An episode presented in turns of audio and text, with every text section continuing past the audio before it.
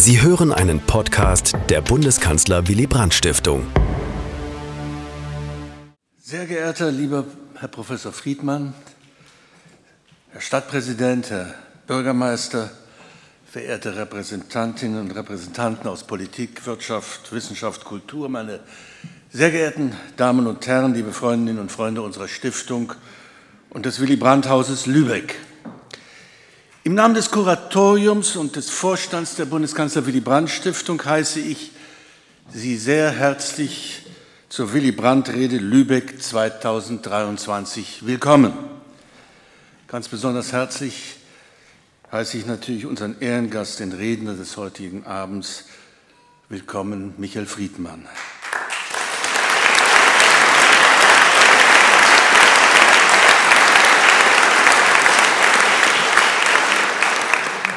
Professor Friedmann ist Rechtsanwalt und Philosoph. Er gehört seit 1983 der CDU an. Wir haben gerade darüber gesprochen.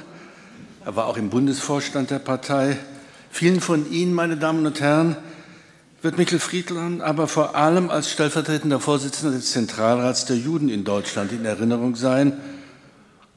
Und vor allem, und das ist er heute, als Publizist und Moderator und auch als Buchautor.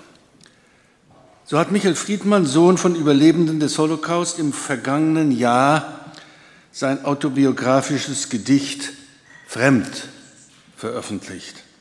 Dieser Tage wird das Werk auf deutschen Theaterbühnen in szenischen Lesungen aufgeführt. An einer Stelle in diesem Gedicht heißt es, die Angst ist mein Lebensgefährte. In seinem neuesten Buch Schlaraffenland ist abgebrannt, erschienen vor wenigen Wochen, findet sich der Satz, ich bin Angst. Friedmann beschreibt diese Angst als ununterbrochene Alarmbereitschaft. Sie ist sein Sensorium. Und dies, genau dies macht ihn zu einer der besonders wichtigen intellektuellen Stimmen unseres Landes. Seit Jahrzehnten erhebt Michael Friedmann seine Stimme ebenso leidenschaftlich wie klug gegen jede Form des Antisemitismus, gegen Fremdenfeindlichkeit, gegen Rechtsextremismus, gegen Hass. Und deshalb, meine Damen und Herren, ist Michael Friedmann vielen von Ihnen hier im Saal nicht nur aus der Ferne, aus den Medien bekannt. Vielleicht erinnern sich manche daran, dass Michael Friedmann schon einmal in Lübeck gewesen ist, 1995, nach dem zweiten Brandanschlag auf die jüdische Synagoge dieser Stadt. Und Sie werden sich daran erinnern, dass sich damals in diesen Lübecker Brandjahren bis 1996 ein breites gesellschaftliches Bündnis zusammengefunden hat, das sich erfolgreich gegen rechte Gewalt, gegen Rechtsextremismus und Neonazis gewehrt hat, ganz im Sinne einer wehrhaften Demokratie. Das war, denke ich, für diese Stadt eine wichtige Erfahrung. Und sie hat, wenn ich das erwähnen darf, den heutigen Bürgermeister der Stadt in die Politik geführt. Und heute? Heute leben Jüdinnen und Juden in unserem Land wieder in akuter Angst. Heute fragen wir uns in diesem Lande wieder, wie es um unsere vermeintliche Rechtschaffenheit und unsere angebliche Weltoffenheit steht. Heute zeigen wir uns wieder einmal betroffen von dem unkaschiert grassierenden Antisemitismus, ob dieser nun politisch begründet wird oder rassistisch oder religiös motiviert ist. Aber wir wissen doch, Betroffenheit reicht nicht aus. Wir dürfen uns nicht nur betroffen oder gar überrascht geben, als hätten wir, als hätten wir nicht schon vor dem Massaker der Hamas am 7. Oktober und dessen Folgen hierzulande gewusst, dass Antisemitismus und Fremdenfeindlichkeit nicht nur importiert, sondern tief in unserer Gesellschaft verankert sind. Und deshalb, meine Damen und Herren, Deshalb benötigen wir in unserem Lande Stimmen wie die von Michael Friedmann, weil er eben über ein Sensorium, über eine innere Alarmbereitschaft verfügt, die offensichtlich nicht wenige von uns zu fehlen scheint. Und genau deshalb ist Michael Friedmann der Richtige für die Willy Brandt-Rede dieses Jahres.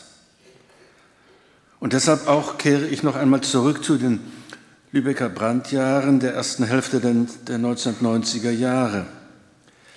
Michael Friedmann forderte damals nicht nur, sich endlich der geistigen Brandstifter anzunehmen. Nein, er machte auch unmissverständlich klar, dass sich Anschläge, Anschläge wie jener damals hier in Lübeck nur vordergründig gegen die jüdische Gemeinschaft richten. Tatsächlich richten sie sich gegen Menschlichkeit und gegen Demokratie.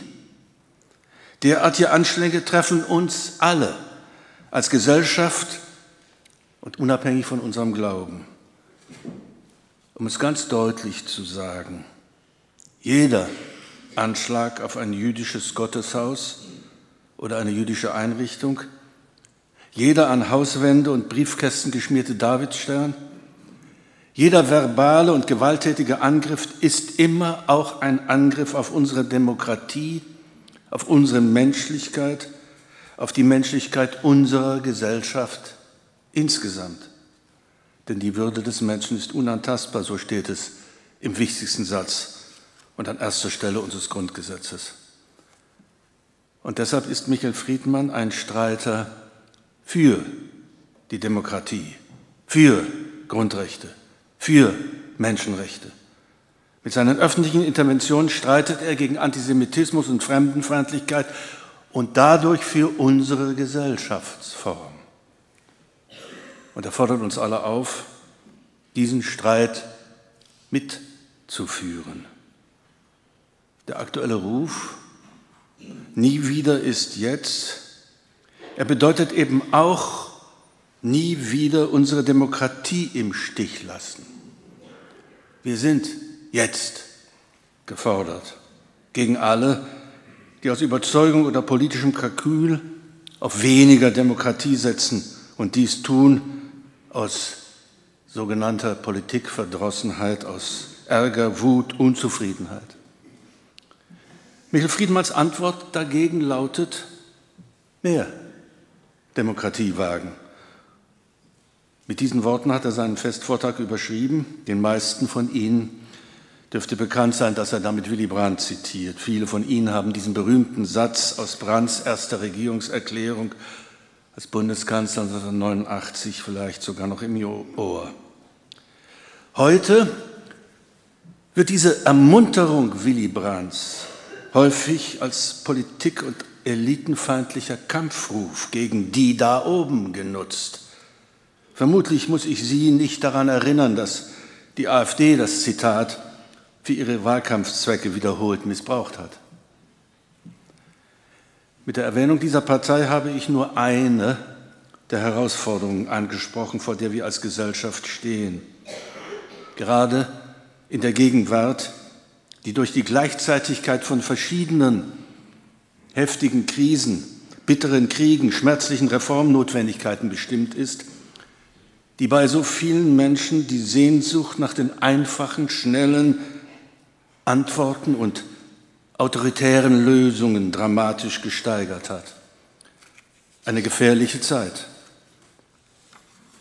Gerade angesichts dieser, wie man das nennt, Polykrise, können wir unsere Demokratie nur verteidigen, indem wir eben mehr Demokratie wagen im Sinne Willy Brandts. Er vertraute auf die Mündigkeit der Bürgerinnen und Bürger, weshalb er Mitbestimmung als Mitverantwortung verstand. Und diese demokratische Mitverantwortung forderte er von jedem Einzelnen ein.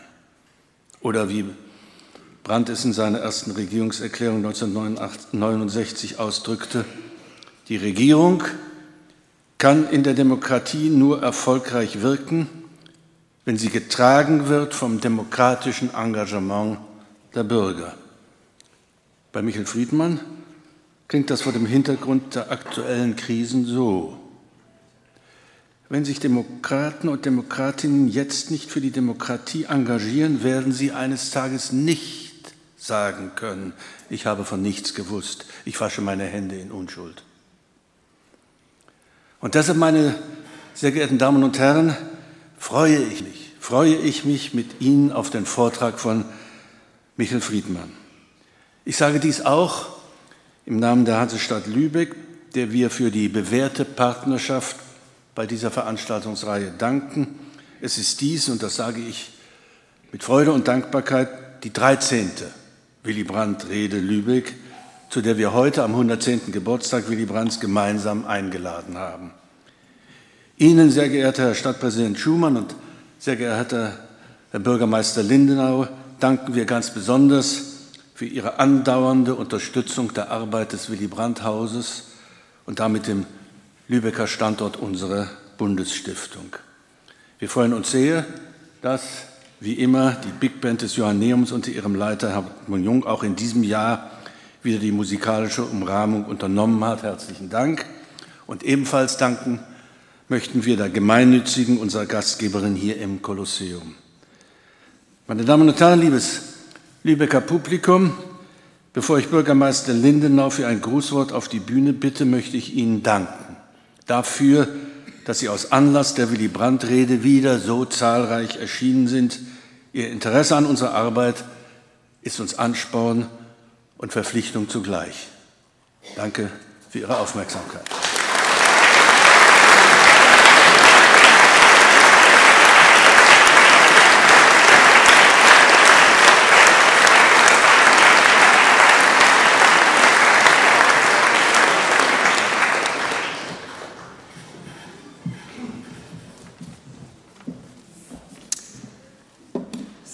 Sehr geehrter Herr Stadtpräsident Schumann, verehrte Abgeordnete des Landtages und des Bundestages, Mitglieder der Bürgerschaft, sehr geehrter Herr Dr. Thierse, sehr geehrter Herr Professor Friedmann, verehrte Gäste.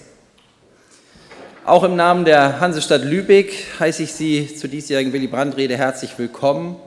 Und ich gebe das gerne zurück, Herr Dr. Thierse. Die Hansestadt Lübeck kooperiert gerne mit der Bundeskanzler Willy Brandt Stiftung und das schon seit vielen Jahren, um den wichtigen und notwendigen Diskurs in unserer Gesellschaft weiter zu befördern und damit auch zugleich das weitreichende Wirken von Willy Brandt als Sohn der Stadt und Ehrenbürger zu würdigen. Ich glaube, wenn wir das Wirken der Bundeskanzler Willy Brandt Stiftung in den letzten Jahren hier in der Stadt auch mit dem authentischen Ort, mit Ausstellungen und regelmäßigen Diskurs mit Schülerinnen und Schülern und vielen Gästen erleben, dann ist es ich glaube, in der jüngeren Geschichte eine der besten Entscheidungen dieser Stadt entgegengebracht werden konnte, dass so ein demokratischer Diskurs institutionalisiert mitten in der Stadt möglich werden konnte.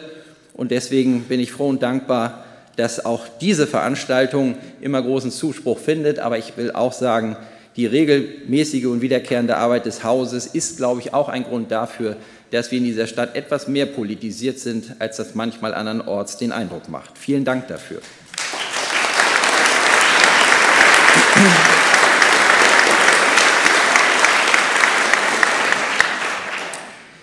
Es freut mich auch außerordentlich, dass es gelungen ist, den Publizisten und Philosophen, Juristen Michel Friedmann in diesem Jahr für die Willy Brandt-Rede zu gewinnen, die, mit dem aktuellen Thema, die sich dem aktuellen Thema unserer Zeit widmet, das schon Willy Brandt antrieb, die Demokratie.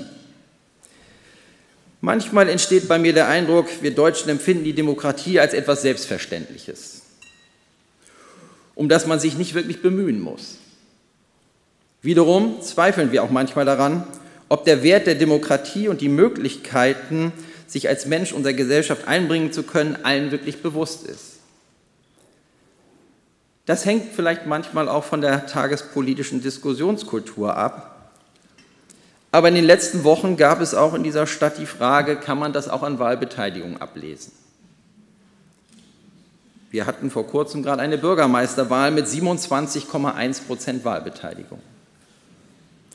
Ich glaube nicht, dass es so einfach ist.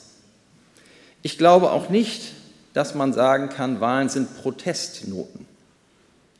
Wiederum gab es gerade jüngst an diesem Wochenende auch ein anderes Oberbürgermeisterwahlergebnis mit 53,8 Prozent Wahlbeteiligung. mit einem Ergebnis, dass in der sächsischen Stadt Pirna ein Oberbürgermeister, AfD-Kandidat einer Partei, die dort als gesichert rechtsextrem benannt werden muss, gewählt wurde. Ist nun zwischen der Differenz von 27,1 Prozent und 53, zunächst mal Engagement in der Gesellschaft der Brandanschlag die Lübecker Synagoge 1994 bewegt. Dass ich da wirklich Politik mache, habe ich erst Jahre später begriffen. Und dass ich jetzt eigentlich keine Politik mehr mache, sondern Verwaltungsbeamter bin, habe ich auch zu spät gemerkt. Aber so ist das manchmal. Man macht dann aus der Situation das Beste oder versucht es zumindest. Aber das Entscheidende, was mich heute immer noch bewegt, ist die Frage, wenn ich mir das Lübeck 1994 anschaue mit den damaligen Reaktionen und wenn ich mir das Lübeck 2023 anschaue, dann sind wir auch ein bisschen müde geworden. Ich höre nicht mehr so viel Widerspruch, wenn Antisemitismus bei uns in der Stadt auch da ist. Ist nicht weg. Wir leben genauso in Deutschland wie alle anderen. Ich weiß, dass es nach wie vor viele Initiativen gibt. Ich weiß aber auch, dass die Menschen, die sich dort engagieren, überwiegend, nicht alle, aber überwiegend alle schon 1994 da waren. Und das macht mir dann mit Blick auf die Zukunft doch ein bisschen Sorge über die Frage, wie stark und wehrsam die Demokratie in den nächsten Jahren noch sein wird, wenn ich für mich zumindest resümieren muss, es ist seit 1994 in der Bundesrepublik Deutschland nicht besser geworden in der Frage, wie stark gehen wir gegen Antisemitismus vor, wie wehrhaft ist die Demokratie und ist die Diskussion mit denen da oben und wir da unten eigentlich ein demokratischer Diskurs oder eigentlich nur eine Ausrede? Wer macht heute noch mit? Wenn Protest heute die Frage ist, dass wir uns an Wahlen beteiligen und rechtsextreme Parteien wählen, zumindest wachsende Anzahl, wenn früher Protest noch Versammlungsfreiheit im Grundgesetz hieß und man auf die Straße ging. Die letzten großen Demonstrationen in Deutschland, da ging es um Klimaschutz, zu Recht richtig große Demonstration zum Erhalt der Demokratie, muss ich gestehen, kann ich nicht wirklich nachvollziehen im Moment oder feststellen. Also, was heißt das für die Zukunft? Da freue ich mich ehrlich gesagt heute auf den Vortrag von Michel Friedmann, um vielleicht noch den ein oder anderen Aspekt mitnehmen zu können, um auch Sie alle weiter zu motivieren, dass wir gemeinsam für eine starke Demokratie in unserer Stadt, in unserem Land in Europa einstehen. Und deshalb freue ich mich mit Ihnen nun gemeinsam auf den Vortrag von Michel Friedmann, Mehr Demokratie wagen und wünsche uns allen einen anregenden Abend, verbunden mit der Hoffnung, dass am Ende dieses Abends Sie alle, motiviert vom Gedanken einer lebendigen Demokratie, auch Ihren Beitrag zur Stärkung und Weiterentwicklung derselben weiter verstärkt leisten und vielleicht mal lauter werden, auch im persönlichen Umfeld. Denn um es mit Willy Brandt zu sagen, Besinnt euch auf eure Kraft und darauf, dass jede Zeit eigene Antworten will und man auf der Höhe zu sein hat, um damit Gutes bewirkt wird. In diesem Sinne freue ich mich mit Ihnen auf den Abend und wunderbare Diskussionsergebnisse im weiteren Verlauf. Vielen Dank.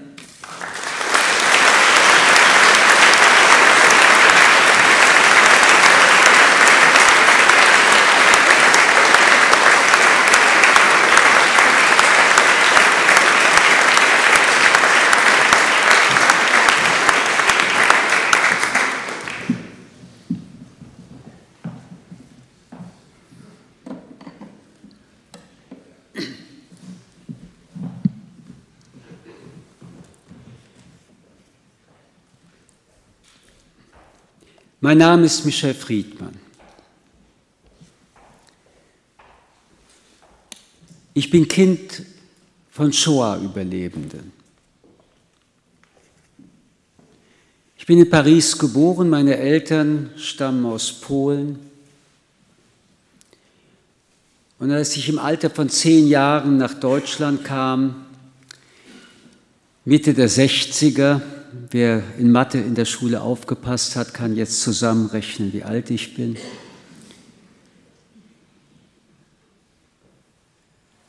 War dies eine außerordentliche Herausforderung. Ich dachte damals, wenn wir nach Deutschland gehen, müsste das doch ein ganz großes Gefängnis sein.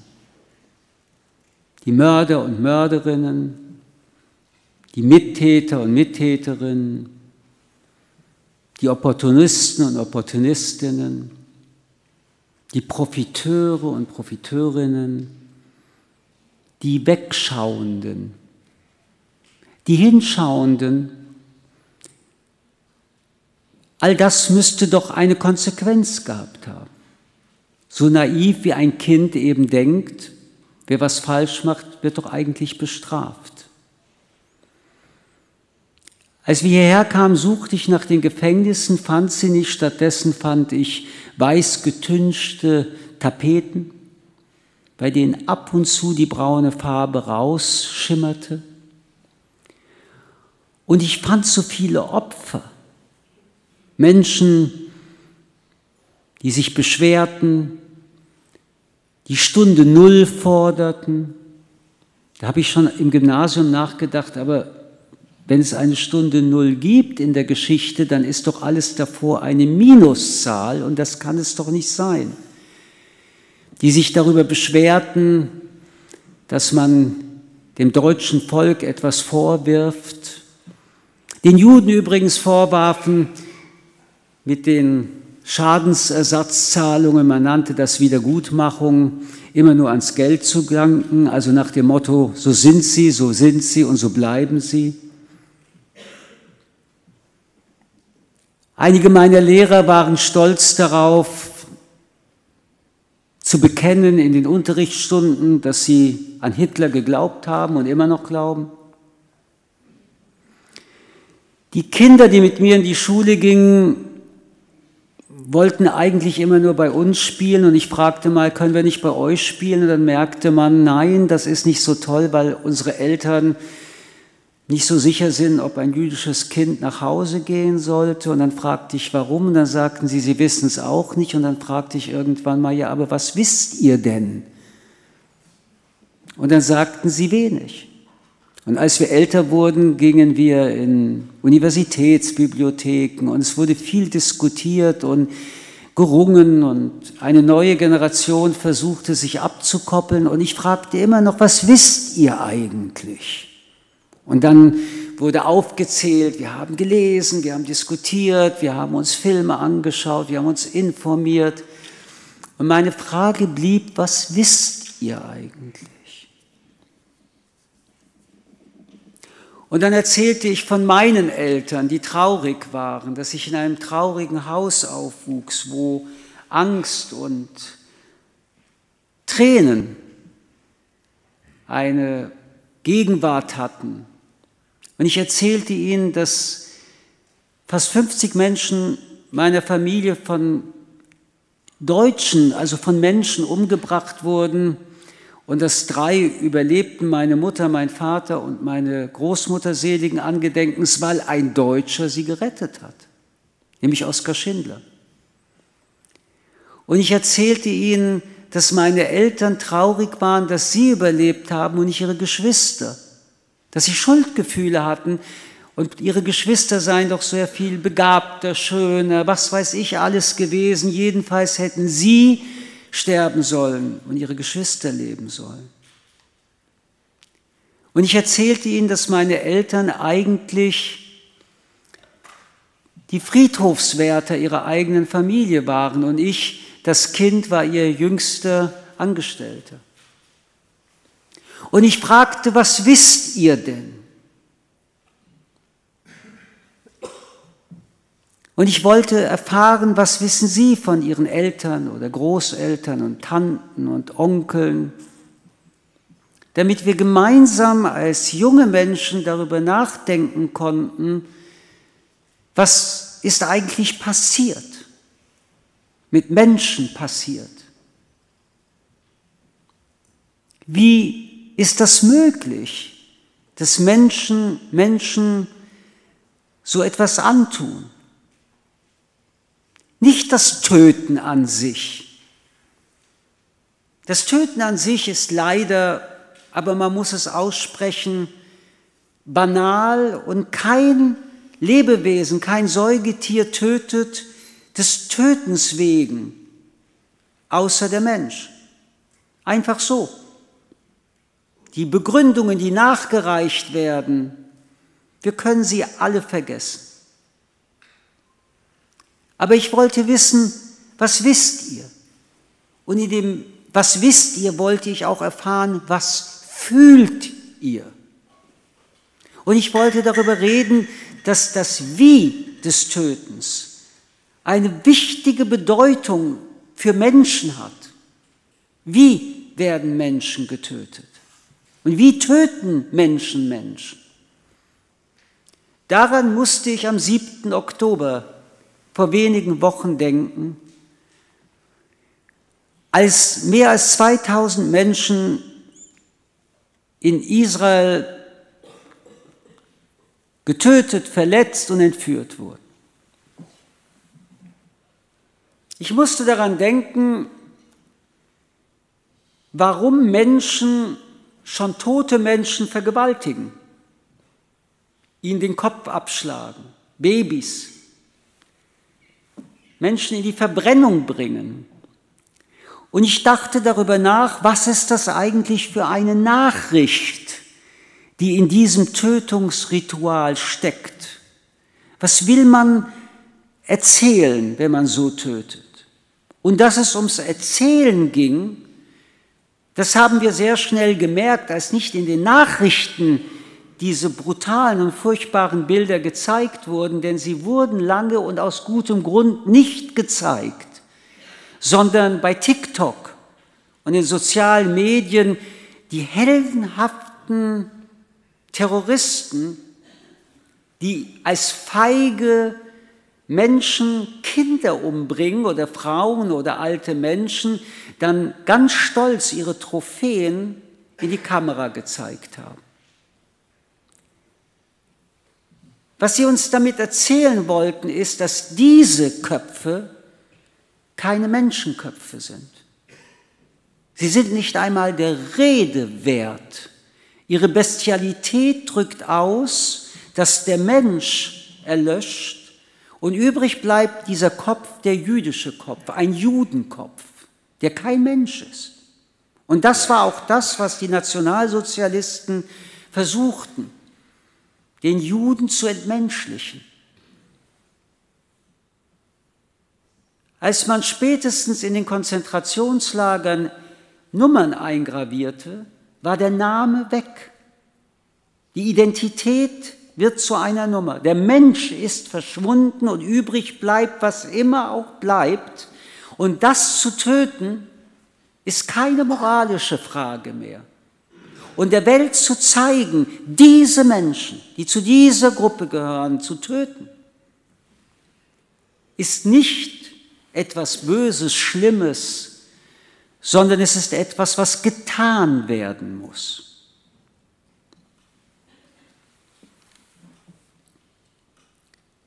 Ich habe in den Jahrzehnten danach immer wieder nach den Gefühlen gesucht. Die Empathie von Mensch zu Mensch. Ich habe mich gefragt, warum beispielsweise engagierte Lehrer und Lehrerinnen, aber auch Politiker und Politikerinnen bei allen Veranstaltungen, wenn es um die Erinnerung und das Gedenken ging, auch teilweise immer wieder bei mir angerufen haben und gesagt haben, wir suchen Zeitzeugen für die jungen Menschen. Wir wollen diejenigen, die die KZs überlebt haben, den jungen Menschen zeigen, damit man miteinander redet und damit vielleicht sogar den Menschen wieder ins Leben zu bringen. Aber irgendwann rief dann bei mir wieder so ein Lehrer, eine Lehrerin an und ich wurde etwas lauter am Telefon, weil die Person mir wieder sagte, es gibt so wenig Zeitzeugen, Herr Friedmann, und wir suchen und bitte sagen Sie uns, wen wir einladen können. Und ich sagte, es gibt Millionen Zeitzeugen. Fragen Sie doch Ihren Vater oder Großvater. Millionen. Eine der Gründe, warum wir keine Erinnerungskultur haben, auch wenn die Politik neuerdings so einen Wert auf eine Erinnerungskultur in Deutschland legt, ist, weil man die Täter und Täterinnen nicht gefragt hat. Wie sollte man sie auch fragen, diese schweigende Generation? Eine Generation, die es geschafft hat, dass selbst wenn ihre Kinder auf die Straße gegangen sind, demonstriert haben, sich gefreut haben, dass Wasserwerfer sie samstags nachts gemacht haben, doch nicht den Schritt gehen konnten, zu Hause zu fragen, ich möchte es wissen. Was hast du getan?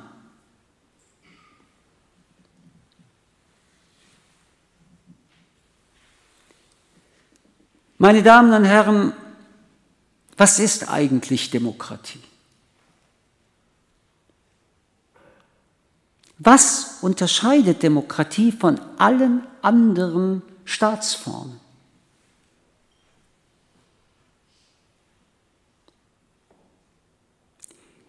Es ist die Zugewandtheit an den Menschen. Es ist die Aufklärung. Es ist der Humanismus. Es ist der einzigartige und noch so neue Gedanke der Menschenrechte.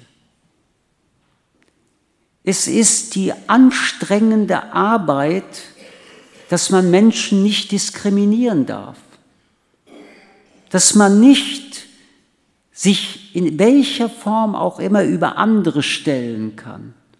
Die Alten gegenüber die Jungen, die Jungen gegenüber die Alten, die Männer gegenüber Frauen. Alle Fragen sind zu beantworten mit der Wertigkeit jedes Menschen gegenüber jeden anderen Menschen. Es ist eine der größten Herausforderungen der Menschheit, zu üben, zu jeder Zeit, wie Willy Brandt sagt an jedem Ort und das auch noch auszuweiten auf die ganze Welt, auf jeden Menschen, wo immer er oder sie lebt, dass dieser Mensch so wertvoll ist wie ich selbst. Und als die Menschenrechte gedacht wurden, verändert sich noch etwas, was es nur in der Demokratie gibt. Hannah Arendt, die wichtige Denkerin und Philosophin, sagte, es ist das Recht, Rechte zu haben. Nun werden Sie mich fragen, was ist daran so besonders? Und ich werde versuchen, das vielleicht ein bisschen so zu erklären, Rechte haben kann jedes Parlament, das gewählt wird, in der Demokratie schon geübt wird, auch entscheiden. Ein Parlament kann entscheiden, dass in diesem Land, in dieser Gesellschaft alle Menschen Rechte haben und gleichberechtigt sind. Aber vier Jahre später kann ein neues Parlament gewählt werden und die beschließen das Gegenteil. Aber das Recht, Rechte zu haben, entzieht jedem Parlament und jedem Menschen das Recht, anderen Menschen ihre Rechte nicht zuzubilligen. Ich muss niemanden mehr bitten, niemand tut mir einen Gefallen. Ich bin ein Mensch und habe ein a priori Recht. Mit meinem Sein habe ich das Recht, dieses Recht einzufordern.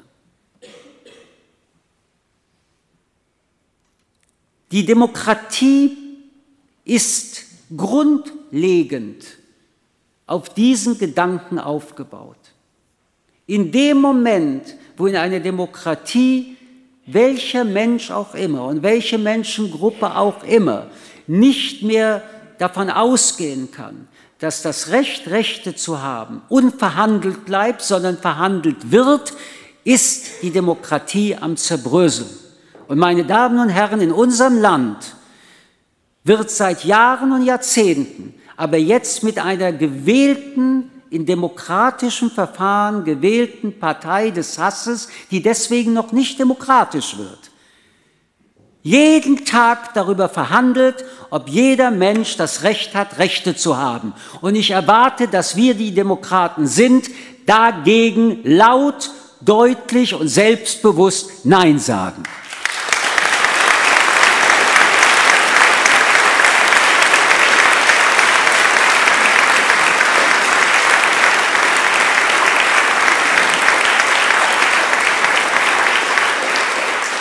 Und ich will das deutlich sagen, das sage ich nicht als Jude. Das sage ich als Bürger dieses Landes und als Mensch. Es gilt für alle. Ich engagiere mich für das Judentum, aber ich engagiere mich genauso für jeden und jede und für jede Gruppe, bei der gefragt wird, gesagt wird, wer ist das? Was sind das für Menschen?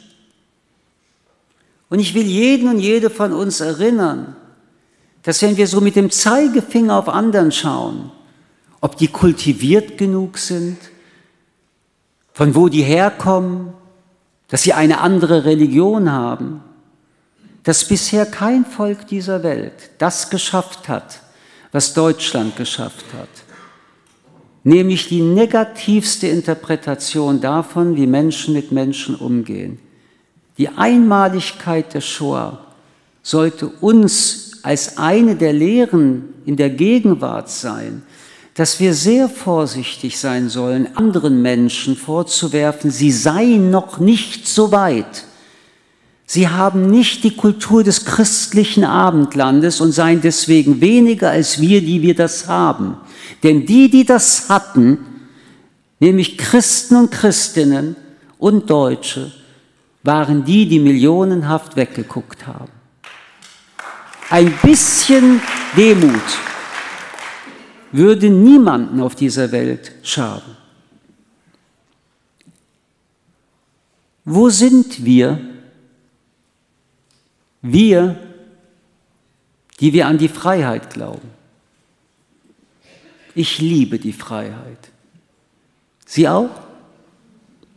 Ich liebe es hier zu stehen und darauf bestehen zu können, dass ich ein Recht habe, Rechte zu haben. Sie auch?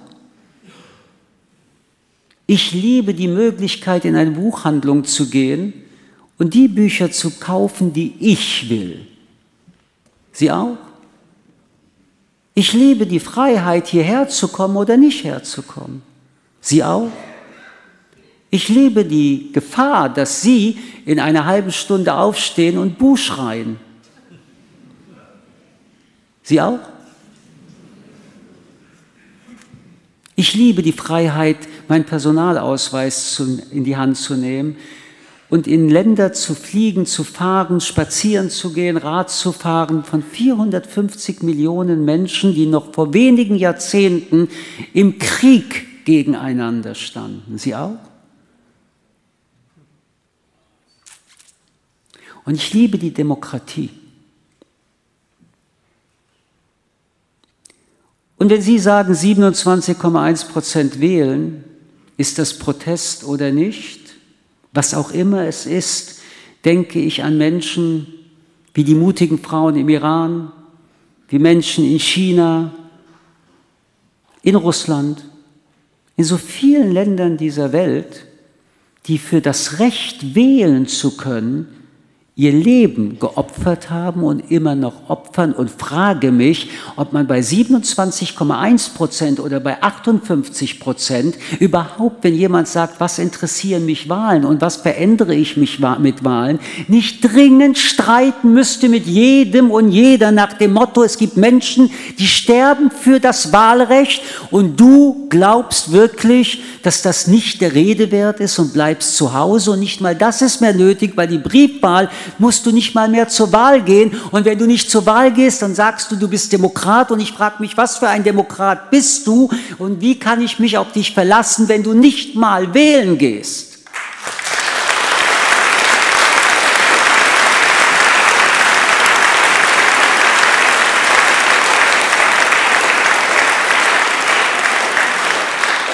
Und wir sollten ehrlicher und offener miteinander reden.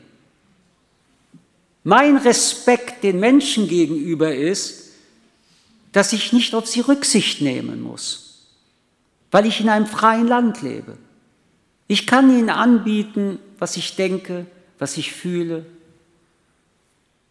Und auch das ist der Unterschied. Wenn ich rausgehe und sage, Olaf Scholz oder wer auch immer ist kein guter Kanzler, wartet niemand auf mich draußen, der mich mitnimmt. Und wenn in diesem Land es Menschen gibt, die sagen, man kann nicht sagen, was man denkt, dann kann ich denen nur sagen, sie sagen dauernd, was sie denken. Wenn sie nicht aushalten, dass andere ihnen etwas auch sagen, was sie denken und es ihnen nicht gefällt, dann ist es nicht eine Frage, dass man nicht sagen kann, was man denkt, sondern nicht erträgt, wenn jemand anderes diesen Menschen, die sagen, dass sie nicht sagen dürfen, aber alles sagen, widersprechen.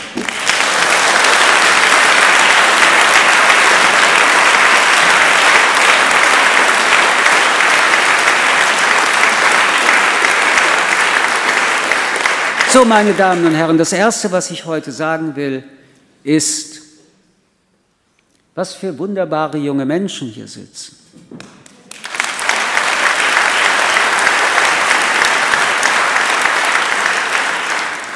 Aber Generation für Generation saßen immer wunderbare junge Menschen da.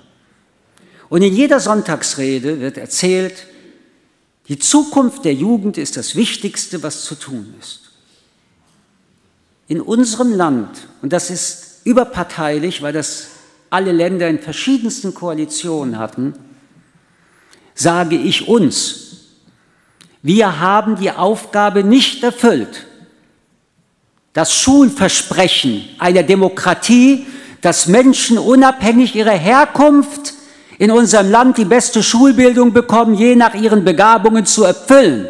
Und das ist eine der ganz großen Krisen nach vielen Generationen Kindern und Jugendlichen, die auf dem Weg alleine geblieben sind, weil sie nicht die Hilfe bekommen haben, die sie gebraucht haben und die wir als Demokraten enttäuscht haben. Und auch heute noch frage ich mich, warum Eltern ihre Kinder in Gebäude schicken, auf Toiletten, wo sie selbst sich nicht hinsetzen würden und nicht aufschreien, dass die Kinder dort sind.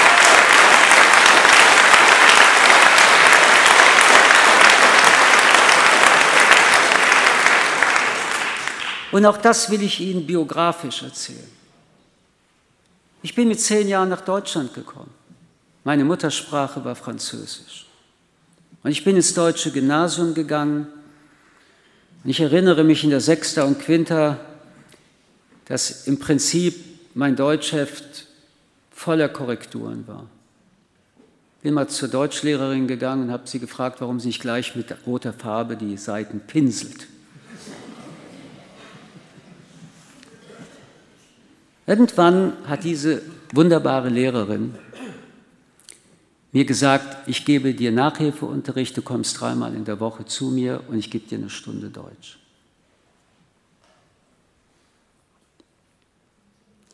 Wenn es diese Lehrerin nicht gegeben hätte, würde ich heute nicht hier stehen können. Ich wäre nicht der, der ich heute sein kann. Das war Zufall, reiner Zufall. Die Bildung unserer Kinder kann kein Zufall sein, meine Damen und Herren.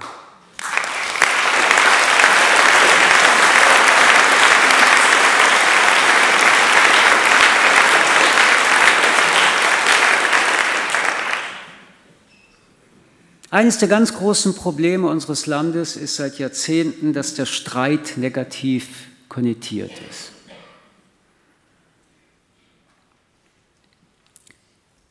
Aber nur der Streit ist Fortschritt. Nur wenn wir uns streiten, können wir uns weiterentwickeln.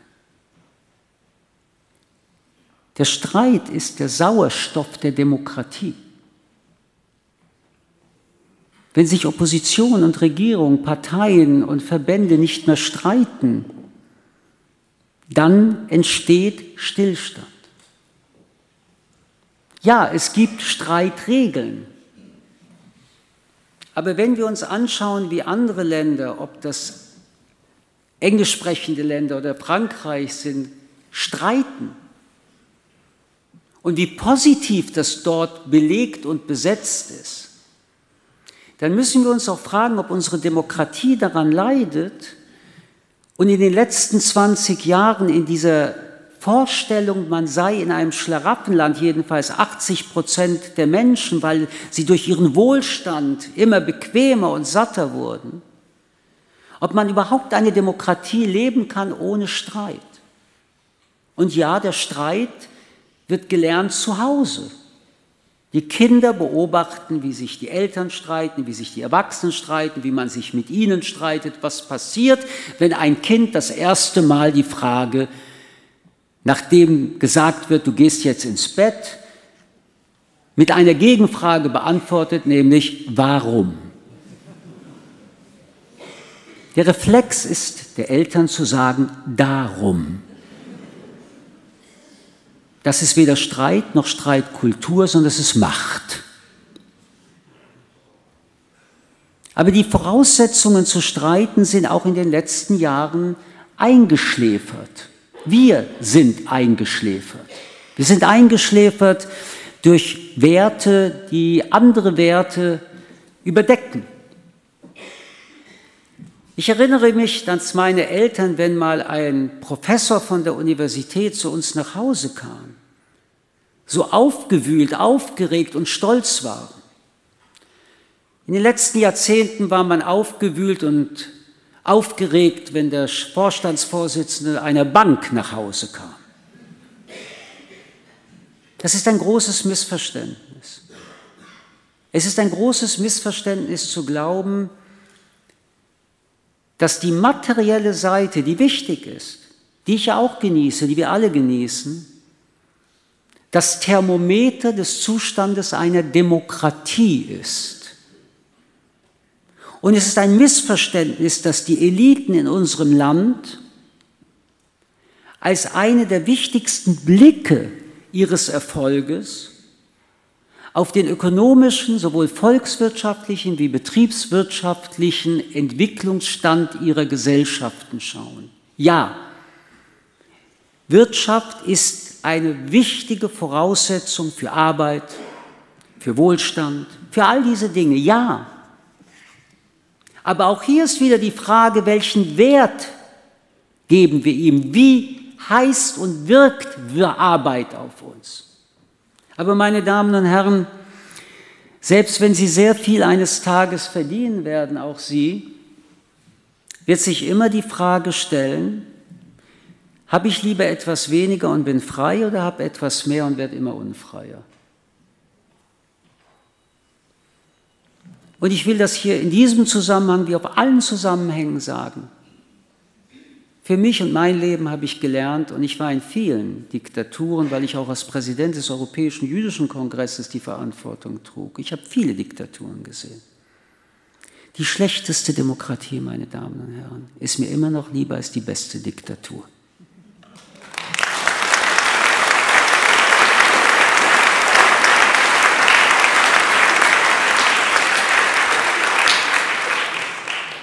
Wo sind wir die Demokraten und Demokratinnen?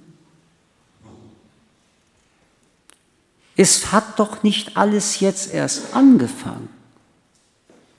Es hat nie aufgehört. Mit der Gründung der Bundesrepublik, mit all diesen Jahrzehnten, war es jetzt nicht meine Frage zu fragen, ob es Antisemiten immer gab. Für mich war die entscheidende Frage immer, Demokraten und Demokratinnen. Weil wenn man ein Demokrat ist, dann gilt die Würde des Menschen als unantastbar oder wie der unglaublich wunderbare Theaterregisseur und Schriftsteller George Tabori gesagt hat, jeder ist jemand. Wenn aber schon gesagt wird, einige sind niemand, ist es vorbei mit der Demokratie. Der Gedanke, einige sind niemand, ist mit einem Demokraten und einer Demokratin und der Demokratie unvereinbar. Und wenn jemand darauf antwortet, niemand ist niemand, dann sind wir im 19. Jahrhundert. Die Menschenrechte, jeder ist jemand, ist das, was wir vor uns tragen müssen, für uns selbst und für alle anderen Menschen auf dieser Welt. Jeder. Jede ist jemand. Aber in unserem Land gab es und gibt es mittlerweile nicht wenige Menschen, die ihre Stimmen für eine Partei des Hasses geben. Und die erste Reaktion war, das sind Protestwähler. Ich finde, das ist eine unmögliche Respektlosigkeit gegenüber den Wählern und Wählerinnen. Und hier sitzt ja ein Parlamentspräsident AD. Soweit ich es verstanden habe, geht unser Grundgesetz davon aus, dass Menschen mündige Wähler sind, wissen, was sie tun. Jeder, der die SPD wählt, die CDU wählt, die FDP wählt, die Grünen wählt, weiß, das unterstellen wir, was er oder sie tut. Komischerweise bei der AfD wissen die Wähler und Wählerinnen nicht, was sie tun, sondern sind nur Protestwähler. Diese Selbstverleugnung, nämlich wenn ich sage, das sind Protestwähler, muss ich mich ja nicht aufregen und aktiv werden, fällt uns jetzt auf die Füße, meine Damen und Herren.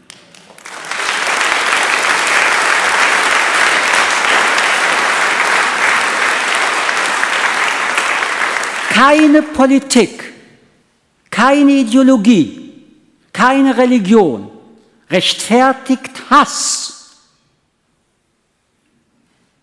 Und die Demokratie ist ein System, in dem der Hass keinen Raum finden kann, weil der Hass menschenvernichtend ist, menschenverachtend ist.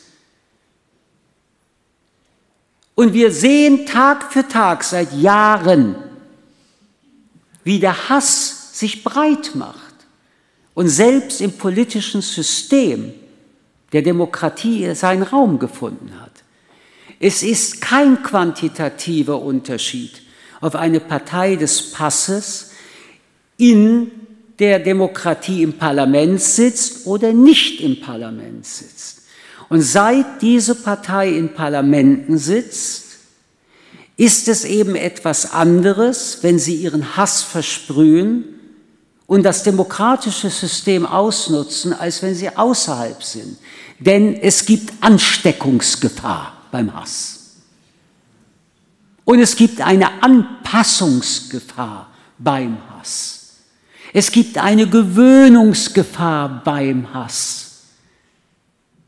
Und man übernimmt vieles, was der Hass am Anfang uns als ein Schock zur Erfahrung bringt und wird nach ein paar Jahren nicht einmal eine kleine Pulserhöhung empfinden, wenn derselbe Satz wieder gesagt wird, weil dieser Satz sich in uns weiterentwickelt und zu unserem Alltag scheinbar gehört. Und das ist die größte Gefahr des Hasses und Politik des Hasses, dass es uns alle mitnimmt, sediert, gewohnheitsmäßig stillhält und bis wir dann merken, dass die nächste Stufe des Hasses gezündet wird, ist das nicht eine neue Quantität, sondern wieder eine neue Qualität.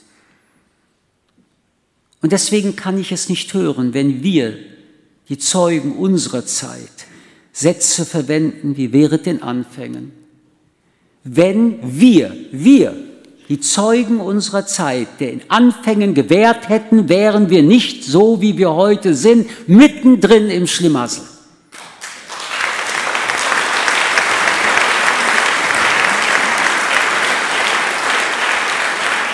Und ganz ehrlich, wenn gesagt wird, nie wieder ist jetzt, habe ich, und das verdanke ich ja einer guten Schule, die Frage zu stellen, nie wieder, es ist doch gerade wieder. Und wie kann man dann von nie wieder reden? Einer Floskel, die genauso verbraucht ist wie während den Anfängen. All das hilft uns, gemütlich nach einer, wenn überhaupt, Beteiligung an einer Demonstration zum Sonntagskaffee zu gehen. Wir sind mittendrin in der gefährlichsten Phase in den europäischen und Demokratien überhaupt seit 1945. Ist das wirklich uns nicht bewusst? Merken wir nicht, wie Länder der Europäischen Union wie Ungarn oder Dänemark oder Österreich schon und bald wieder Oder Ungarn und Polen, Polen jetzt wieder die Hoffnung, aber auch Amerika unter Donald Trump uns vorleben, wie schnell unsere wunderbare Welt zusammenbröselt? Keine Meinungsfreiheit, keine Kulturfreiheit, keine Pressefreiheit, der Rechtsstaat wird abgebaut. Ist uns eigentlich eines bewusst, wie unser Rechtsstaat ist? Ich bekomme einen Strafzettel und kann vors Verwaltungsgericht gehen. Geht's noch? Und dann beschweren wir uns über unseren Rechtsstaat? Also wo sind wir? Wo waren wir in den letzten Wochen? Ich wollte eine Vermisstenanzeige in die Zeitung und in die Netze reinschreiben. Wo sind die Demokraten und Demokratinnen, die für ihre demokratischen Rechte auf die Straße gehen, wenn andere sie angreifen?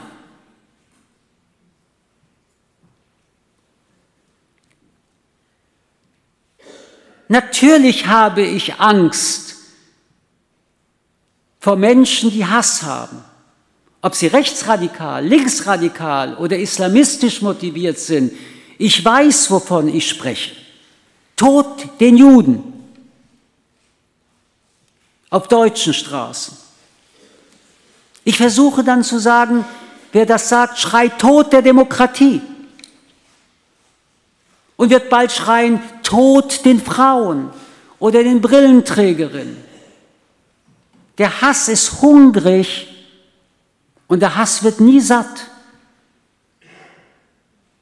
Tod den Juden. Wo sind wir? Aber auch wenn geschrien würde, Tod den Schwarzen. Wo sind wir? Wenn geschrien wird, nieder mit der Demokratie. Wo sind wir? Und ja, ich habe Angst vor denen, die schreien. Aber ich engagiere mich nicht seit Jahrzehnten, weil ich gegen die Hasser mich engagiere. Ich engagiere mich für diese Demokratie. Und ich wüsste und weiß, dass wenn die Mehrheit derjenigen, die ich mit meiner vermissten Anzeige begegnen könnte, die ich so lange vermisse, mit mir, ob auf der Straße oder wo auch immer, für diese Demokratie so leidenschaftlich wären wie die, die leidenschaftlich die Demokratie zerstören würden, dass ich mir weniger Sorgen machen müsste. Aber ich habe auf beiden Ebenen große Sorgen, meine Damen und Herren. Wo sind wir? Was wollen wir den Kindern, den jungen Menschen übergeben? Und wo sind die jungen Menschen? Und wofür wird gekämpft? Und wenn wir kämpfen, welchen Support bekommen wir, wenn man jung ist? Und dann muss man beim Streiten dann nun doch wissen, dass die erste Voraussetzung die Anerkennung ist. Ich werde sehr oft gefragt, warum ich mich mit Herrn Höcke nicht streite. Und dann sage ich immer, nein, nein, Herr Höcke will sich mit mir nicht streiten, weil er kennt mich nicht an, ich bin ja ein Untermensch. Die zweite Voraussetzung war, ist und bleibt Wissen. Wir können uns nur auf der Ebene des gleichen akzeptierten Wissens streiten. Und wenn 80 Prozent junger Menschen zwischen 10 und 18 Jahren primär ihre Information, ihr Wissen über TikTok haben, eine Propagandainstitution, an der alle Propaganden der Welt miteinander unterwegs sind und bei der die AfD in den sozialen Medien alleine mehr ausgibt als alle demokratischen Parteien zusammen, was man der AfD nicht vorwerfen kann, aber den demokratischen Parteien, die immer noch nicht begriffen haben, wo finden sie die Jugend? Dann wie soll der Streit in 20 Jahren sein, wenn wir in 20 Jahren wieder eine Brandrede hier hören, aber die Tatsachen überhaupt keine Rolle mehr spielen, weil die jungen Menschen sich nicht mehr in Tatsachen bewegen, wenn sie gar nicht mehr jung sind. Und auch da ist die Frage, wo ist die Schule? Und ein drittes ist neugierig sein, nicht recht haben. Wir streiten vorwiegend über Meinungen. Aber ganz ehrlich gesagt, ob Herr Thierse oder jemand anders, Herr Engholm, die Meinung hat oder nicht und ich eine andere, da kann ich nur sagen, ich bin anderer Meinung, aber das ist noch kein Streit. Ein Streit ist ein Streit der Argumente. Das strengt an, das ist Arbeit, das ist Wissen, das ist Denken, das ist Verstehen. Aber das können wir Menschen doch, wenn wir es lernen, üben und Freude daran bekommen, statt dass jeder, der dann streitet, ein Nörgler ist, sollten wir jeden, auch jungen Menschen, auf Händen tragen und sagen, mein Gott, gut, dass du warum fragst. Das Warum hat in der Philosophie ein Gegenwort, weil. Und weil ist ganz schön anstrengend. Sehr anstrengend. Ich erinnere mich, dass ich das meinen Kindern schon sehr jung beigebracht habe. Bis zum ersten Mal mein Sohn mit fünf Jahren, der wieder ein Eis wollte und ich sagte nein, fragte warum. Und ich das umdrehte und sagte, ja, warum willst du schon wieder ein Eis? Du hast schon drei bekommen. Und am Anfang sagte er nur, ich mag Eis. Aber drei Monate später kam er und sagte, weil es kalt ist. Er bekam ein Eis.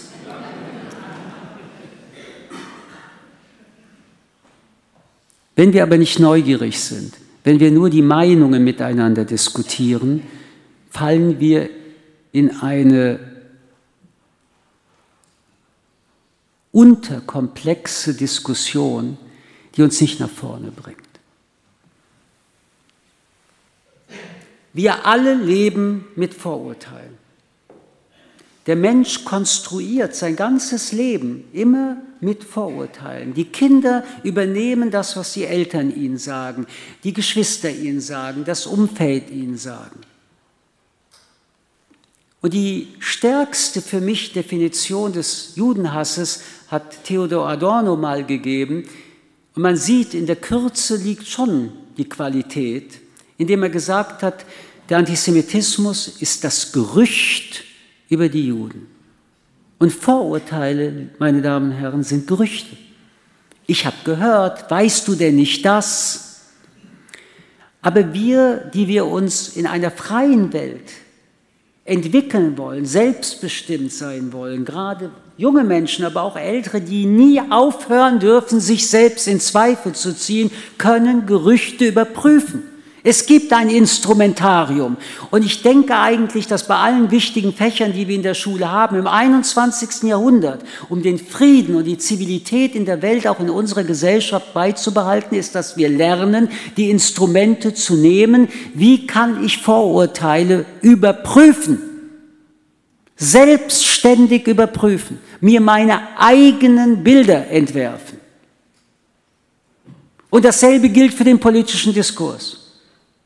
Und deswegen gilt es nicht, eine andere Demokratie, weil es gibt nur die Demokratie zu bauen, sondern mehr Demokratie. Aber für mehr Demokratie brauche ich Demokraten und Demokratinnen, die Lust haben, über mehr Demokratie zu verhandeln und dann sich auch einzusetzen, meine Damen und Herren. Gibt es was Schöneres für freie Menschen? Ich kenne nichts Schöneres. Die Alternative heißt Putin.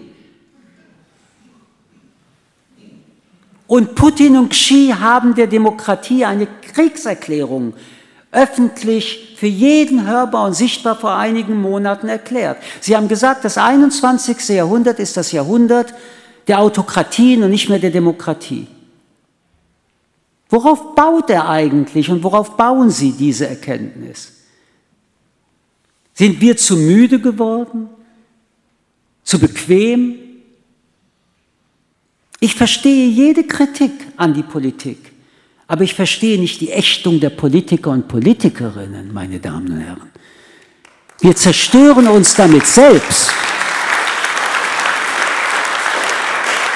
Ich verstehe jede Kritik an Journalismus, aber ich verstehe nicht die Kritik an Journalisten und Journalistinnen, die sich Mühe geben und dabei sich irren. Aber eins jedenfalls nicht sind, Systemjournalisten.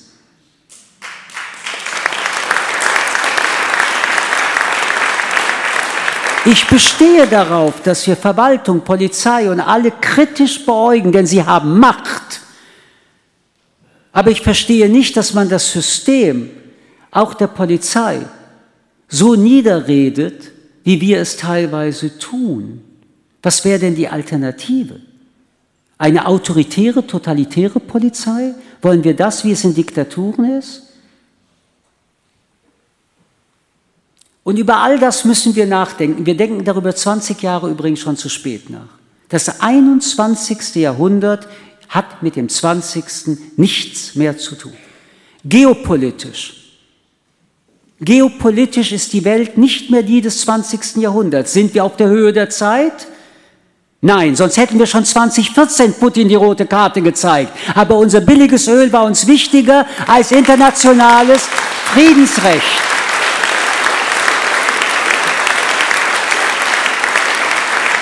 Und ich will das wirklich über politisch und auch über Deutschland hinaus sagen. Wenn die Europäer und Europäerinnen nicht begreifen, dass wenn die Ukraine von Russland besiegt wird, damit alle Demokratien gemeint sind und nicht jede Demokratie in Europa ist Mitglied des NATO, der NATO, dann wird es eine furchtbare kriegerische Entwicklung im 21. Jahrhundert auf diesem Kontinent geben und wird alles wieder zerstören, was man in wenigen Jahrzehnten Frieden aufgebaut hat. Und wer heute noch sagt, Krieg ist kein Mittel der Politik, was wir uns Jahrzehnte gesagt haben, währenddessen Krieg dauernd ein Mittel der Politik ist, hat nicht verstanden, dass Verteidigung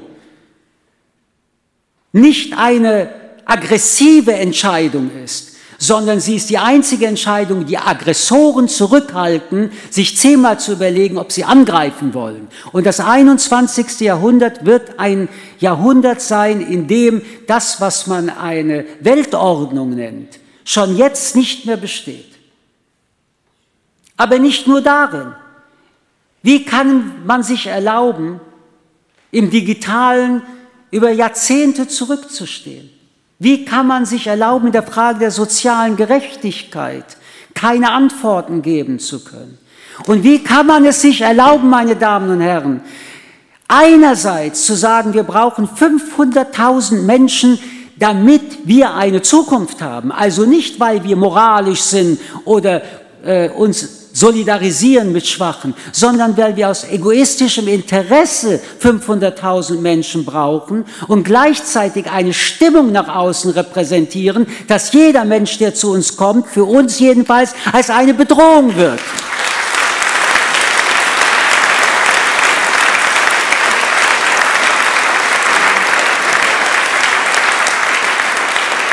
Und ich verstehe jeden, der sagt, dass Kriminelle, die zu uns kommen, oder Ideologien, die zu uns kommen, die den Hass multiplizieren oder nicht regulär nach Deutschland gekommen sind, wieder gehen müssen.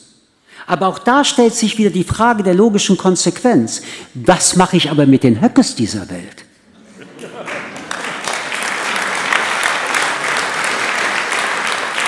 Also wenn wir die Argumente, und ich komme immer nur auf Argumente, ernst nehmen, dann können wir sie nicht in einer typischen Zwillingsebene der Moral, nämlich der Doppelmoral, verhandeln. Und das sind nur wenige Fragen, die sich verändern. Das, was sich am meisten verändert, ist die Demokratie und die Beziehung zu ihr. Sie ist in Gefahr. Und in vielen Ländern ist sie bereits Theorie. Und zwar in Nachbarländern. In unserem Land ist es noch nicht so weit. Und trotzdem werden die nächsten Wahlen in Sachsen und in Thüringen, aber schon die Europawahl zeigen, dass die in Anführungsstrichen Protestwähler, die Unzufriedenen, denen, die die Demokratie eigentlich nichts bedeutet, eine Partei wählen, die die Demokratie abschaffen will. Sie sagen es auch. Und das will ich auch noch mal sagen, nur zum Denken. Die AfD ist nicht am Rand der demokratischen Gesellschaft, sondern sie ist außerhalb der demokratischen Gesellschaft.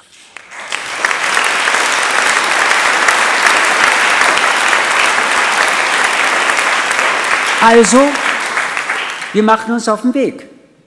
Und zwar zu Hause, in der Schule, im Betrieb. Und wenn jemand irgendetwas sagt, auch gegen Bärtige, dann muss man sagen, stopp. Stopp! Was hast du gerade gesagt? Übrigens, je öfter man das übt, desto weniger kriegt man einen Muskelkater, wenn man dann demonstrieren geht. Und das kann auch nicht schaden. Auch das ist Demokratie.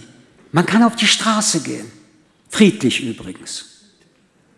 So, Und wenn wir das nicht üben und damit uns gleichzeitig immer wieder selbst bestätigen, ob denn unser Engagement trägt für uns selbst, wenn wir das jetzt nicht anfangen zu üben, und ich sage es noch einmal, wir sind verdammt spät dran, dann wird es nicht mehr um die Frage gehen, mehr Demokratie wagen, sondern wie kann man als Demokrat überhaupt dann wirklich wagen?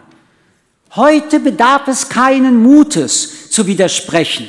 Je länger man nicht widerspricht, wird es eines Tages großen Mut brauchen, um zu widersprechen. Und am Ende ist es nicht mal möglich zu widersprechen, ohne sein Leben zu riskieren. Und wollen wir dann in drei, vier Generationen wieder Helden haben, mutige, die für die Demokratie sterben, können wir das nicht einmal überspringen und die Demokratie in eine Zukunft bringen.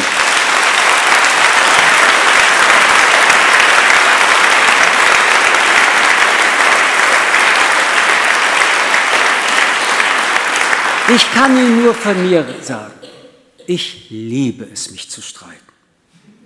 Ich liebe frei zu sein.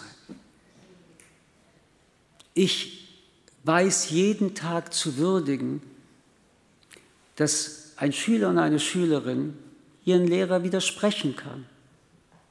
Und wenn der Lehrer anruft oder die Lehrerin, ist es die Frage der Eltern, ob sie den Kindern sagen, hör mal, du musst doch nicht immer widersprechen, dann kriegst du bessere Noten, oder sagen, wenn du widersprechen willst, widerspreche, ich stehe hinter dir.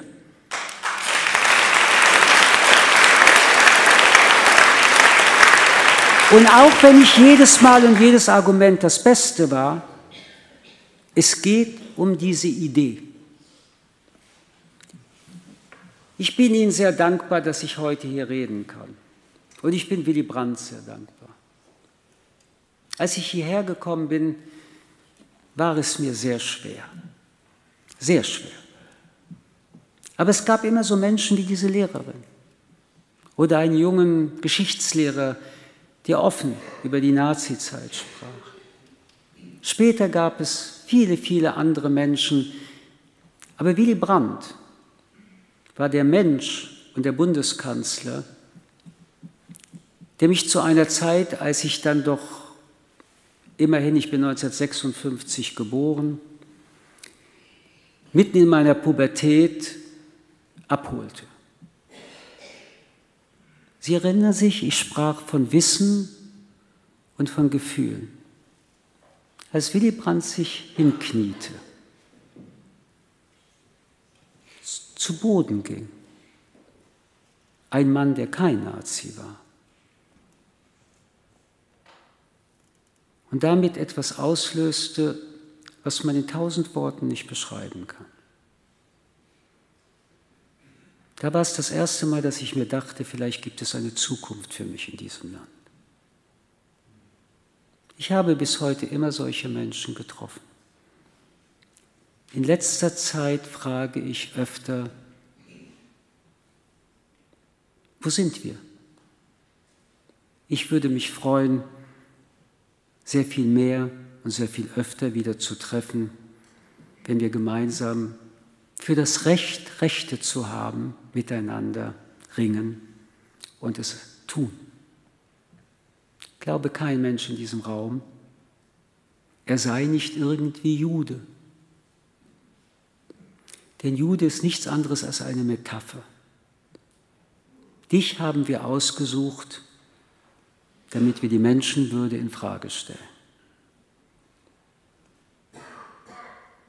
Ich möchte Mensch sein mit meiner Würde. Das kann ich, solange Sie Menschen sind und ihre Würde haben. Wenn wir das aufgeben, dann geben wir uns auf. Es gibt dafür nicht einen guten Grund. Also ich ziehe meine Vermisstenanzeige somit zurück. Herzlichen Dank.